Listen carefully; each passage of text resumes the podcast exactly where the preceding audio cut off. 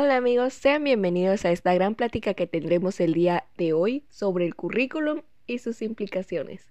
Mi nombre es Vianney Imelda Vega Sánchez de la Universidad Pedagógica Nacional, curso el cuarto semestre en Intervención Educativa en la materia Diseño Curricular impartida por la profe Flor Guadalupe Alcántar Núñez. Es un verdadero honor que nos acompañes a esta emisión. Comencemos. ¿Qué es el currículum? El currículum no tiene una definición específica, tiene varias definiciones, pero eso depende en el contexto en el que te estés refiriendo. Cuando hablamos de currículum, lo primero que se te viene a la mente es un documento donde se plasme todas tus experiencias, habilidades, datos personales al momento de solicitar empleo.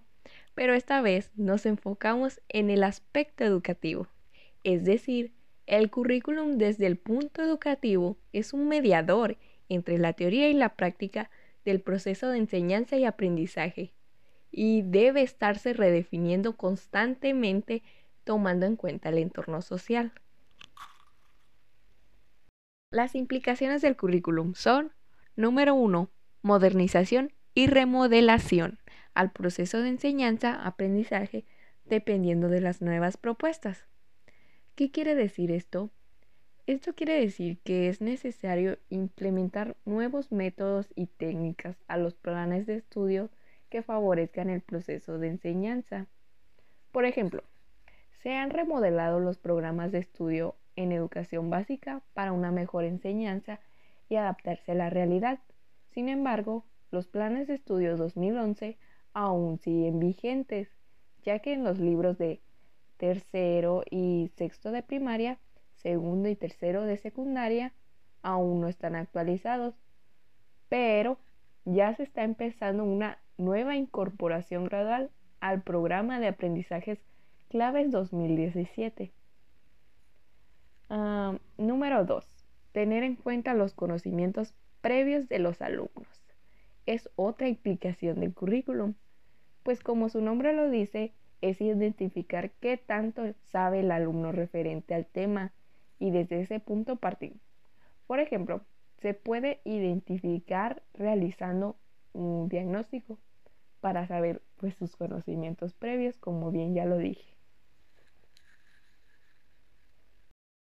Número 3. Innovación de estrategias educativas y actualización docente constantemente. Esto se refiere a que se debe analizar el currículum para planear las clases educativas. Por ejemplo, cuando un docente debe estar en búsqueda constante de estrategias didácticas que les permita involucrar al alumno a su aprendizaje, debe estar siempre actualizándose constantemente con el fin de mejorar su práctica.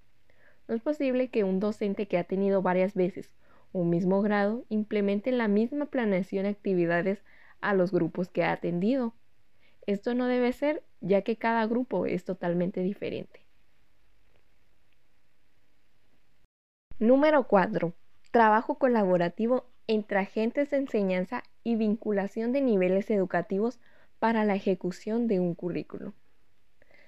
Esto nos da a entender que los docentes consideren que es importante tomar en cuenta los conocimientos previos del grado anterior para así vincularlos con el grado, aumentando el nivel de complejidad del aprendizaje esperado. Un ejemplo claro es que en tercer grado te enseñan las operaciones básicas, las sumas, restas, multiplicaciones, pero en el transcurso de los grados, cuando vas aumentando cuarto, quinto y sexto, va aumentando la complejidad de estas operaciones. Número 5. Contextualizar el currículum. Este debe ser flexible y ajustarse al contexto en el que se esté aplicando. El currículum está basado en las escuelas completas y deja en desventaja a las escuelas que carecen de infraestructura, mobiliario, mm, espacio, material didáctico, entre otras cosas. Recordemos que en México la mayoría de las escuelas no cuentan con estos recursos en especial las zonas rurales. Mm, un ejemplo claro, el aula de medios. No todas las escuelas cuentan con este recurso Y es ahí cuando el docente debe ajustar a los recursos con los que cuenta para impartir dicha actividad.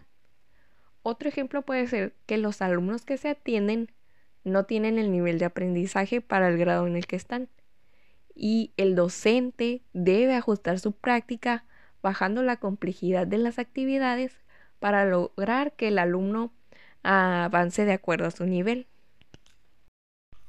Y ahora nos vamos con un dato interesante. ¿Sabías que todo diseño curricular debe partir de un diagnóstico, el cual debe describirse con claridad dónde estamos y a dónde queremos ir con dicha propuesta? Teniendo en cuenta las necesidades del contexto, en ese sentido podemos afirmar que el diagnóstico es el punto de partida para determinar cómo debe ser el currículum de una institución educativa. Bueno amigos, con esto nos despedimos. Muchas gracias por escucharnos y espero que el tema haya sido de comprensibilidad. Nos vemos. Adiós.